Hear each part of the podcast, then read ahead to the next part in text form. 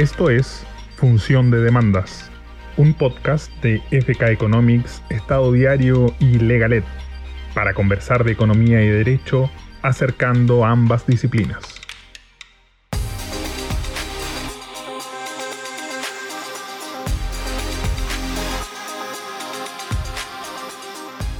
Hola, soy Juan Pablo Filippi y junto a Jorge Fantuzzi estamos en Función de Demandas, podcast que hacemos FK Economics y Estado Diario, con el objetivo de contribuir al acercamiento de las disciplinas del derecho y la economía. Hoy día tenemos a dos grandes invitados, Heidi López, Eric Clavel. Heidi es abogado de la Universidad de Salamanca, profesora de arbitraje y derecho internacional y council de Uría Menéndez con sede en Madrid. Eric es abogado del Tecnológico de Monterrey y Master in Law de la Universidad de Chicago profesor de la misma universidad en la que estudió y desde el 2018 socio fundador de Clavel Abogados. Ambos prominentes abogados y jóvenes aún, y me incluyo en lo de joven, porque es justamente el tema que nos convoca hoy, el, el rol que tienen los jóvenes en el mundo del arbitraje. Muy bienvenidos, Heidi, Eric, y gracias por aceptar la invitación. Gracias a ti, Juan Pablo. Encantada de estar aquí. Gracias, encantado igualmente. Bueno, y partamos obviamente por el principio, digamos. Eh, a ver si nos pueden contar cómo fue que partieron trabajando en arbitraje internacional y por qué fue que de toda la cantidad de cosas, digamos, y áreas a las que se pueden dedicar los abogados, ¿por qué eligieron, digamos, arbitraje internacional? Bueno, Eric, si quieres empiezo yo. Eh, en realidad a mí eh, no es que yo eligiera arbitraje internacional, es que el arbitraje internacional me eligió a mí. eh, porque, y me eligió por un tema de idiomas. Eh, yo tenía clarísimo que quería trabajar en un área internacional y coincidió que cuando empecé a trabajar de abogada en, este, en, en Uría Menéndez em, había un enorme caso de arbitraje en español y francés y francés es uno de mis idiomas maternos y entonces me sugirieron que me incorporara al equipo de arbitraje internacional, que acepté con gran gusto eh, y me enamoré. Eh, eso fue la historia, por eso siempre digo que en realidad fue el arbitraje internacional el que me eligió a mí. en mi caso, yo lo busqué un poquito, eh, pero tuve suerte de que lo busqué y encontré muy rápido lo que me encantaba. Eh, cuando yo estudiaba en Guadalajara, en el TEC de Monterrey, en Guadalajara, nosotros no teníamos clase, profesor, programa, no teníamos nada de arbitraje, pero había un compañero nuestro que había venido a la Ciudad de México en aquel entonces y había, se había inscrito en un MUT de arbitraje. Se había inscrito para el MUT de arbitraje en México y para el MUT en Viena. Regresó a Guadalajara, muy buen amigo mío, y dijo, oye, ¿por qué no nos volvemos a inscribir al MUT eh, de arbitraje y vamos juntos? dije, ah, suena como una buena idea. La verdad es que yo no tenía ni la más remota idea y para la primera vez que participé en, en un MUT de arbitraje fue desastroso, verdaderamente desastroso.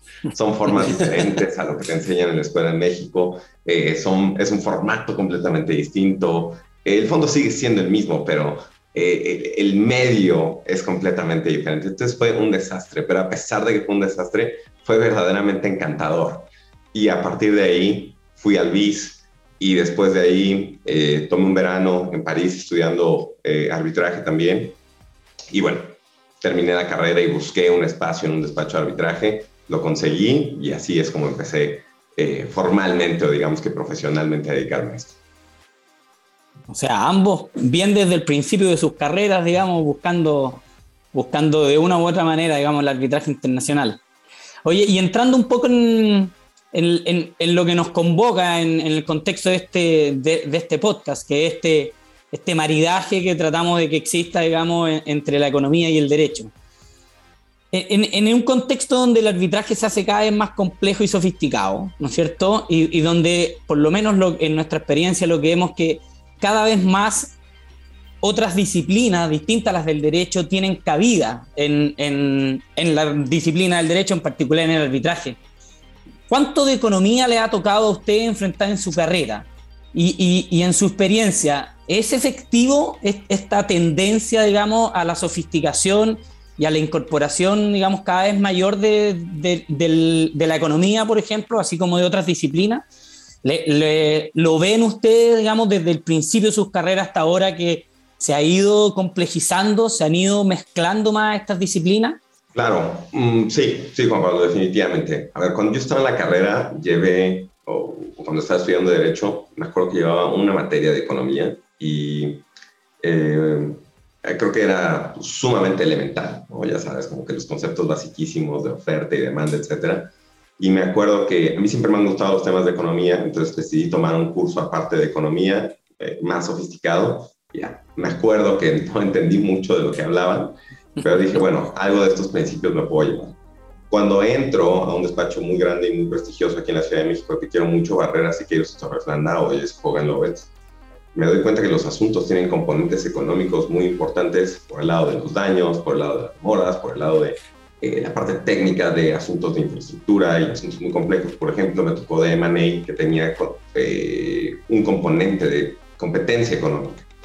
Entonces sí he visto que aumenta el nivel y que además pues tenía yo que aprenderlo. Y el socio con el que yo trabajaba en aquel momento, gran amigo mío y eh, hoy mentor mío también, eh, Omar Guerrero, él es socio también del área de competencia económica de ese despacho.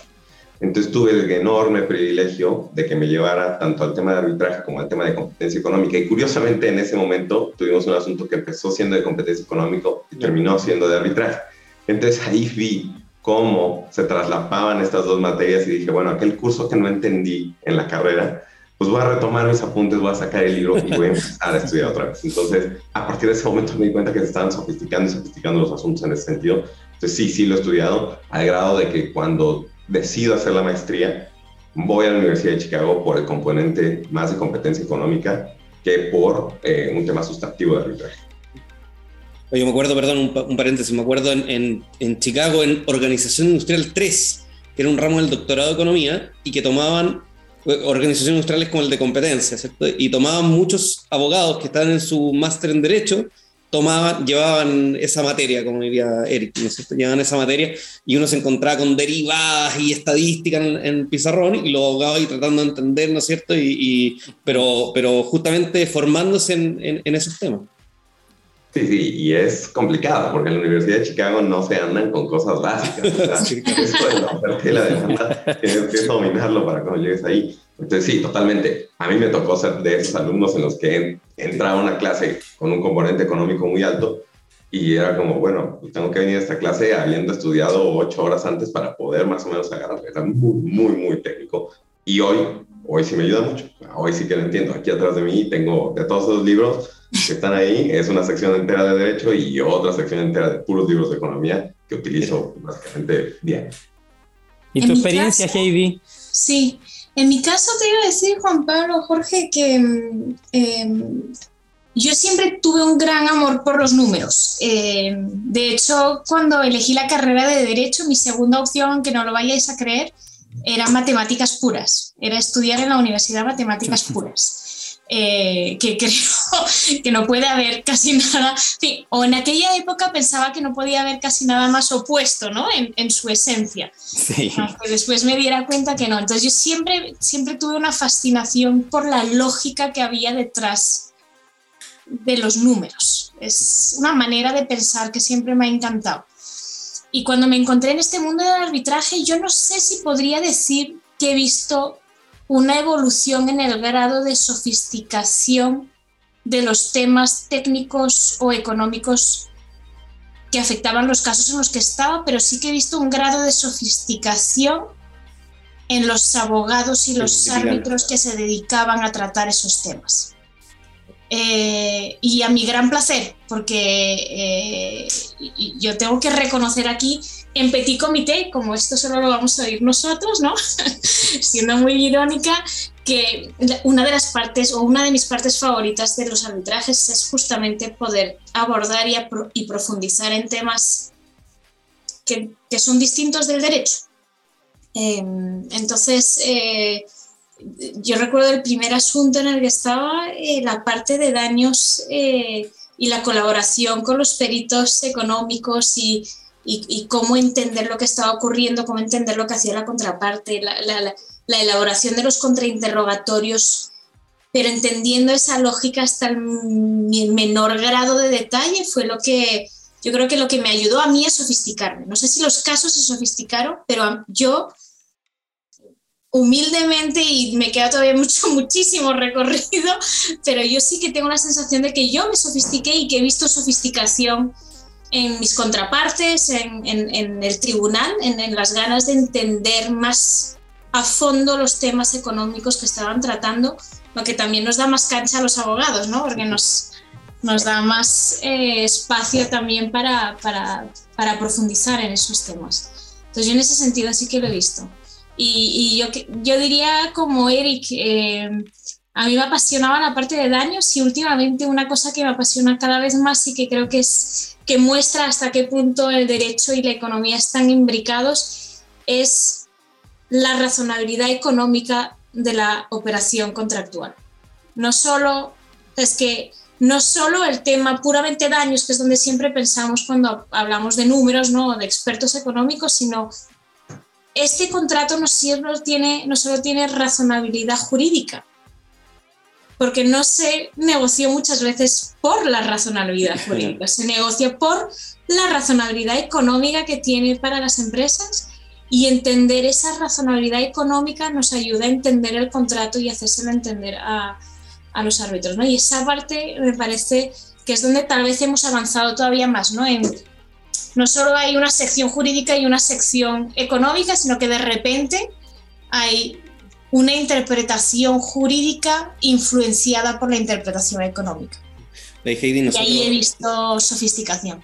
Nosotros siempre nos reímos que, que, los abogados, cuando por ejemplo tenemos algún caso con un componente estadístico muy, muy, muy importante, no, no, no, es, no, no, no necesariamente cuando estamos hablando de equilibrio económico del contrato, cosas por el estilo, como, como están mencionando ahora, pero cuando, cuando hay componentes estadísticos muy importantes, los abogados nos dicen, yo estudié derecho porque para escaparme de los números, porque tengo alergia a los números. Y esa es como una frase que se repite siempre. Y en tu caso, qué, divertido que es primera vez, primera vez que me toca lo contrario, que nos diga, que un abogado nos diga yo me, me, gustan mucho los números. ¿eh? Primera, vez, no, primera vez que nos No, había tocado la disyuntiva entre economía y derecho, sí. Pero matemática dura y derecho, eso sí primera vez. Una disyuntiva muy especial. Me encanta, me encanta. Pero, interesante también, digamos, porque es efectivamente esa lógica más matemática, que algo de eso tiene la economía. Tenemos que considerar también que la economía es una ciencia social, no es una ciencia dura, digamos.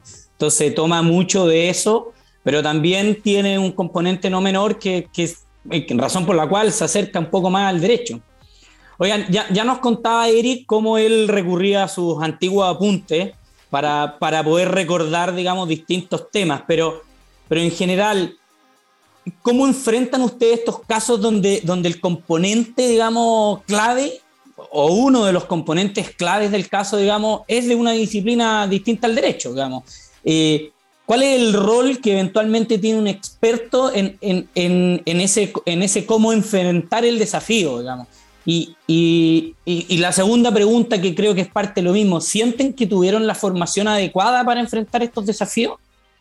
Yo diría, por empezar yo, perdón Eric, eh, si te parece bien, em, yo diría que siempre puedes tener más formación. Eso es evidente. No, hemos tenido ninguna formación o muy poca formación económica, muy poca formación eh, matemática, muy poca formación estadística, pero también muy poca formación técnica, industrial, ingeniería industrial, naviera. Y cada caso es un mundo. Yo creo que es no es realista pensar que te podrías haber formado en todas las materias mm. que potencialmente van a ser importantes en un caso, porque son muy diversas, muy diversas. Entonces, tienes la formación suficiente. Yo diría que si te han enseñado a pensar y a integrar eh, esos componentes en una estructura o un pensamiento estratégico del caso, sí, eso para mí es la clave.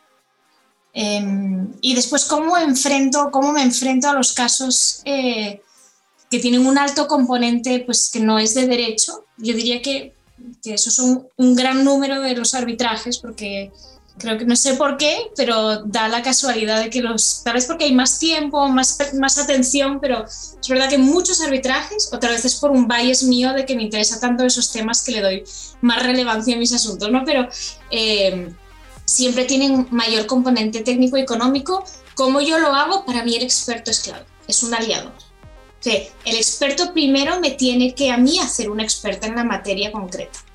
Y una vez que ha conseguido eso, ya hacemos el informe pericial porque yo lo hacemos. Lo hace pero, eso cuando, eso cuando uno piensa como, eh, eh, como en sentido vertical, ¿no es cierto? Como de industria. Por ejemplo, yo no me puedo formar en portuario, en eléctrico, no, pero estadística, por ejemplo, para volver al que es tal vez transversal a los distintos casos, podría haber formación un poquito más profunda que te permita justamente lo que decías tú, pensar por lo menos como base en cada uno de los casos que tienen, porque generalmente, o, en economía, ¿no es cierto? Generalmente en, daños o en competencia que mencionaba antes Eric, hay algún componente o estadístico o económico, entonces e, es como, es como algo de base, como, no sé, aprender civil. ¿Eh? Yo idealmente diría que deberíamos tener una formación básica en, economía, en estadística, como dices tú, en, en, algunos componentes técnicos, yo creo que deberíamos entender un poco más industrialmente cómo funcionan ciertas cosas, ciertas cadenas de compra, eh, pero también a nivel empresarial, toma de decisiones financieras. hay muchas áreas que veo muy transversales y que creo que no tenemos, eh, pero que también creo que es posible adquirir a medida que vas desarrollándote profesionalmente. me cuesta ser muy tajante en el sentido de esto debería ser parte de la carrera o no, o, tienes que tener una base de pensamiento, que es lo que te tiene que, eh, de apertura de pensamiento eh, que te permita después abordar y adquirir esos conocimientos sobre la marcha. está ahí un poco la dicotomía, ¿no, Jorge? Que, y yo veo tu punto, sí, idealmente sí, ¿Cuántos años duraría una carrera así? No, no, sé. Claro, que tuviera base de todo.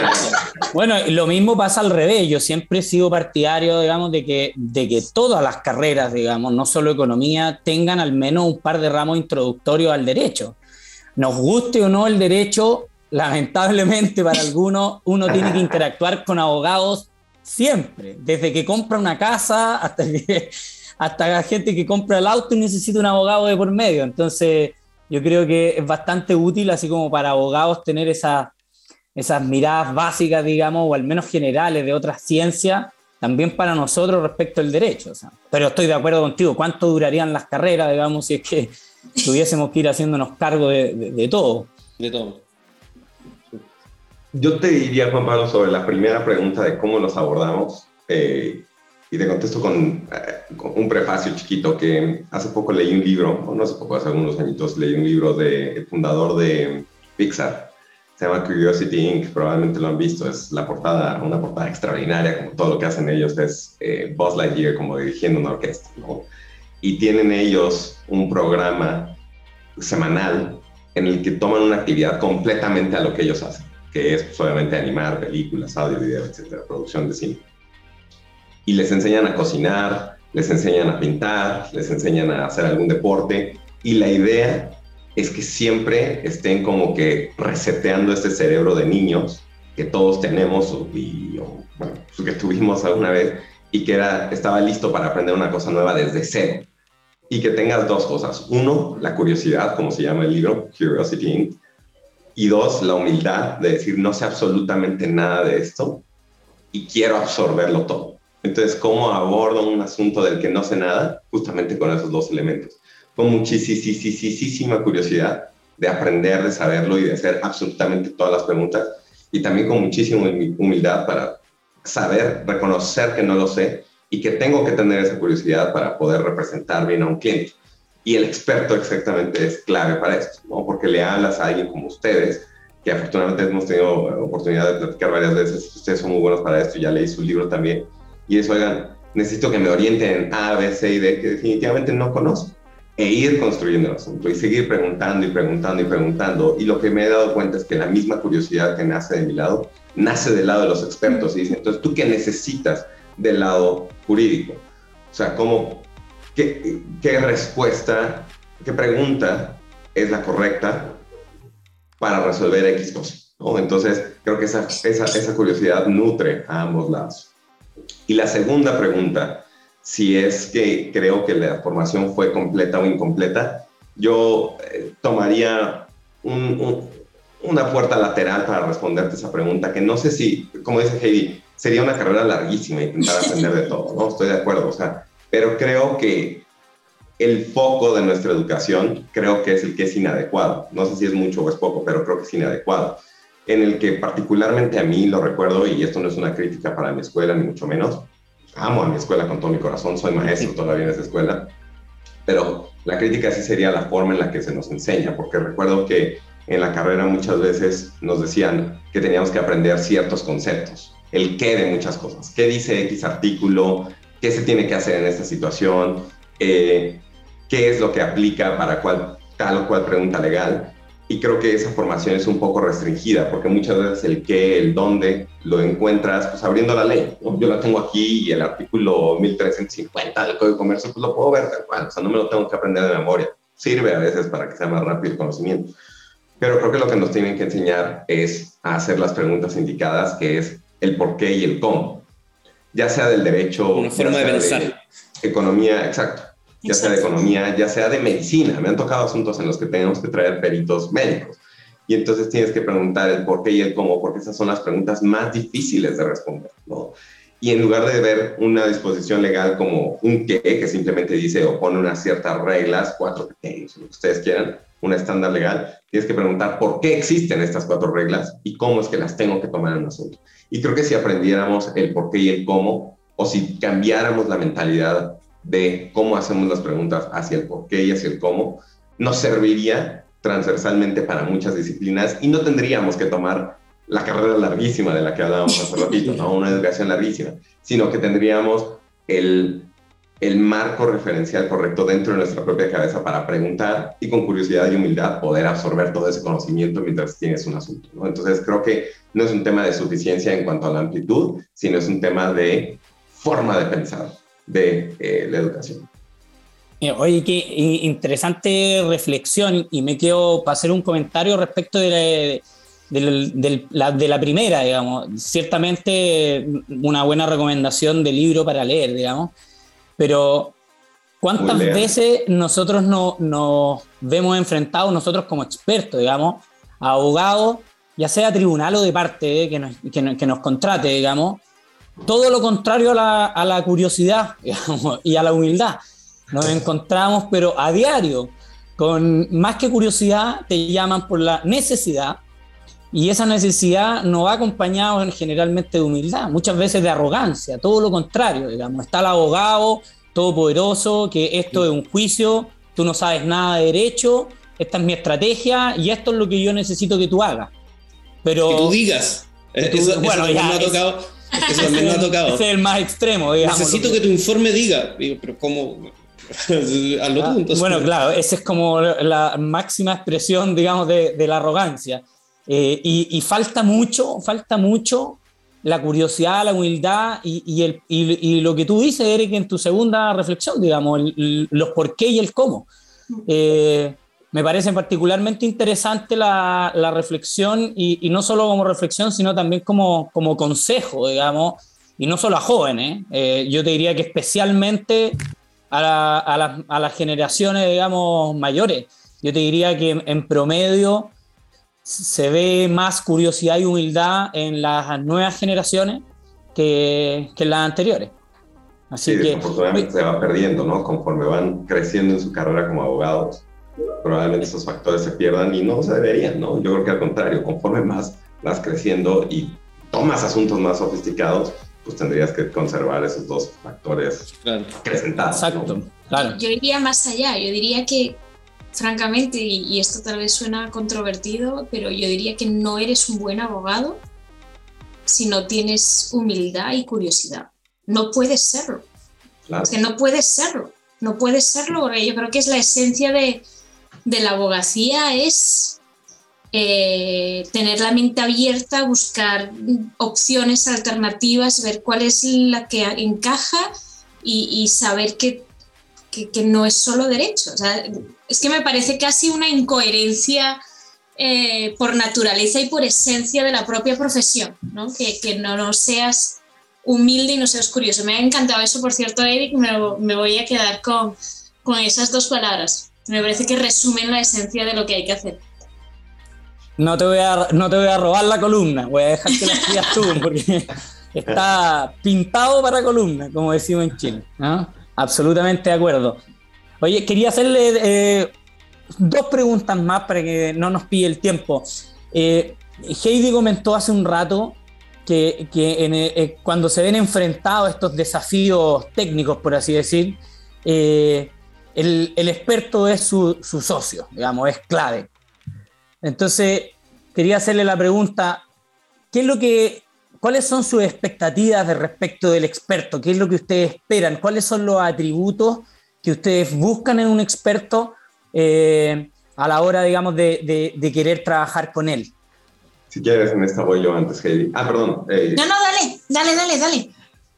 A ver, los atributos que, que busco es justamente creo que uno que tendría que ser compartido, un tema de humildad, eh, el tema de la curiosidad también, pero algo que sí busco es que sea mucho, pero mucho más competente que todos los abogados que le hablamos para que nos ayuden en ese asunto y que nos diga las cosas van por aquí, que sí nos guíe y que sacie esa curiosidad, ¿no? Porque no sé si alguna vez han leído esta historia de, de Henry Ford, el fundador de Ford, que decía, oye, yo les pago a todos para que yo sea la persona menos inteligente en esta sala de reuniones.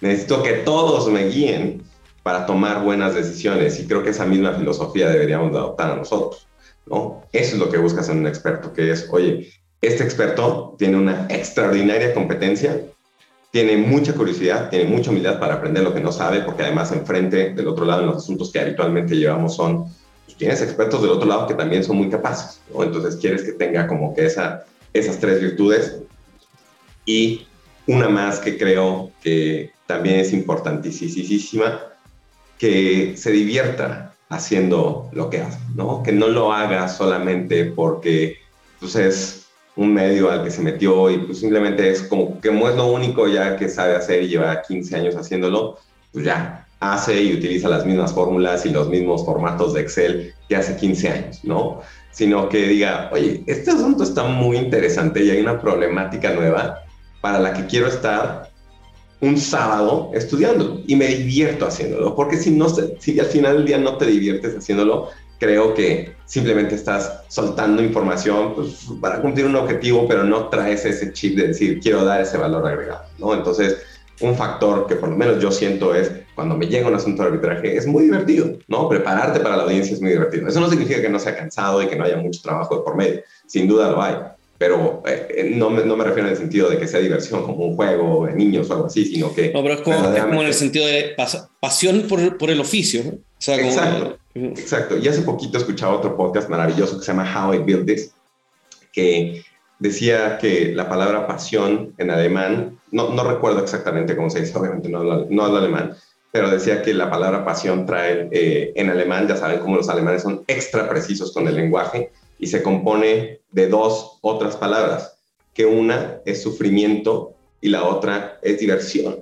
Entonces que para perseguir tu pasión sufres un poquito, como todos nosotros. ¿Cuántas veces no hemos estado despiertos hasta las 5 de la mañana tratando de sacar un memorial de arbitraje o practicando para una audiencia arbitral o haciendo los contrainterrogatorios del palabra Pero lo disfrutamos muchísimo. Dices, bueno, 5 de la mañana, pero esto es definitivamente lo que quiero, ¿no? Entonces, creo que también es un factor que busco, que se divierta haciendo lo que, lo que le pedimos, eh, que nos apoye en un asunto, y creo que eso nutre también la atmósfera dentro de un equipo, ¿no? Que es fundamental que tengas una buena relación con tu, con tu experto. Esos serían los factores que yo... Interesante, me, me quedo en particular con, con lo de la humildad. A nosotros nos pasa muchísimo que nos llaman para, para un caso en una industria X, digamos, digamos la industria de minerales raros. ¿Y ustedes tienen experiencia en minerales raros? Bueno, no, son raros, digamos, es un caso, es un caso excepcional, digamos, en una industria bien particular, pero nosotros siempre lo tratamos de transmitir al, a los clientes, oye, nosotros, nosotros somos expertos en cuantificar daño. Y así como somos expertos en eso, tenemos la humildad, digamos, para entrar y aprender de la industria en la que estaríamos metidos en este caso, digamos. Y en eso siempre lo decimos. Nosotros necesitamos la ayuda de los abogados, pero sobre todo la ayuda del cliente. Los expertos en la industria son ustedes y nosotros somos expertos en cuantificar los daños.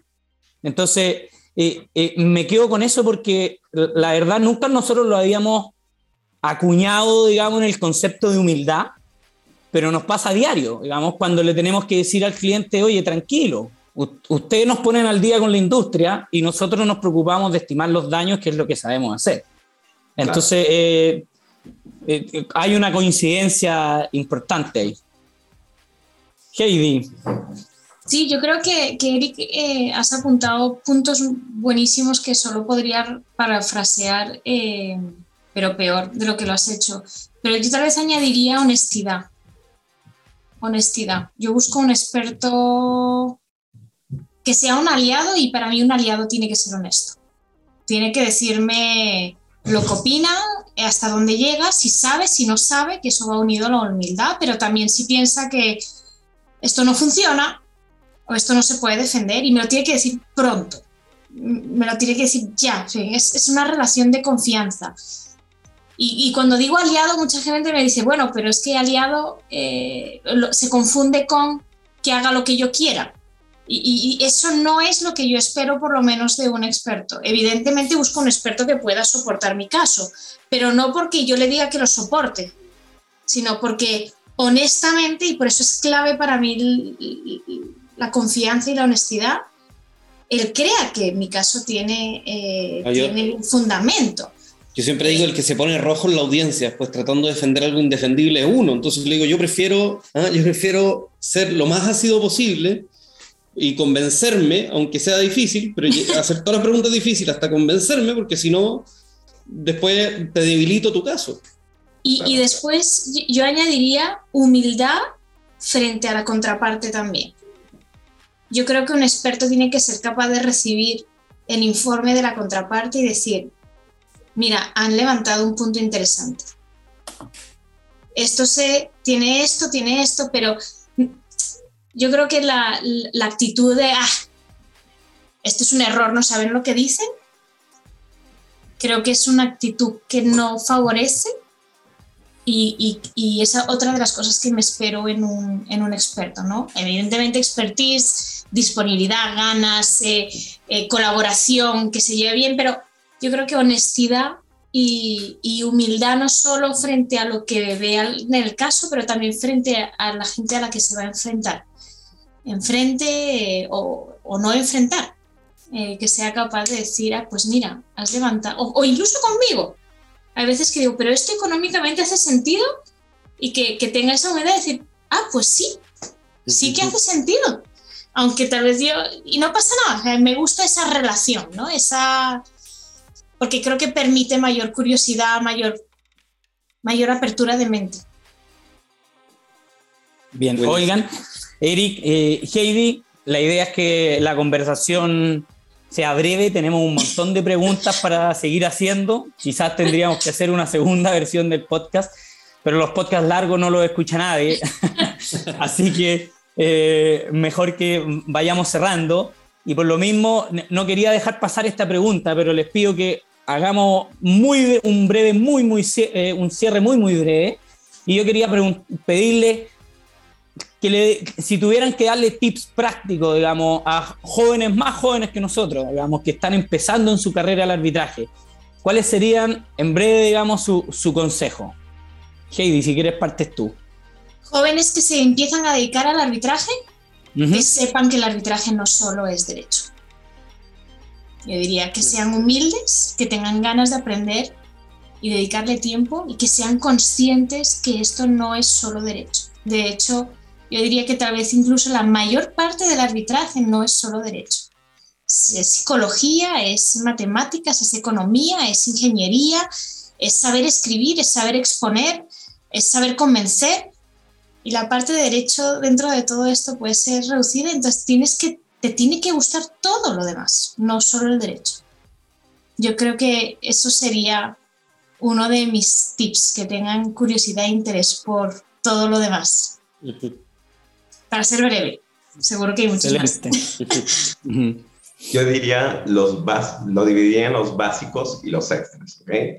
Los básicos son los que supongo que también Katie eh, persigue día a día, que es moods, escribir, ir a conferencias, conocer a la gente del medio. Esos son los básicos. Y digo, son necesarios, pero no creo que sean un diferenciador o que te estén impulsando de forma importante dentro del medio. Todo el mundo los hace, pero creo que son básicos. Hay que hacerlo, hay que conocer la industria. Para destacar en una industria, como ustedes lo dijeron hace ratito, hay que conocerla. Entonces creo que hay que estar adentro. ¿Y cuáles son los extras? Que creo que esos sí son los que te ponen o los que te van dando unos saltos un poco más importantes, incrementales dentro de la industria.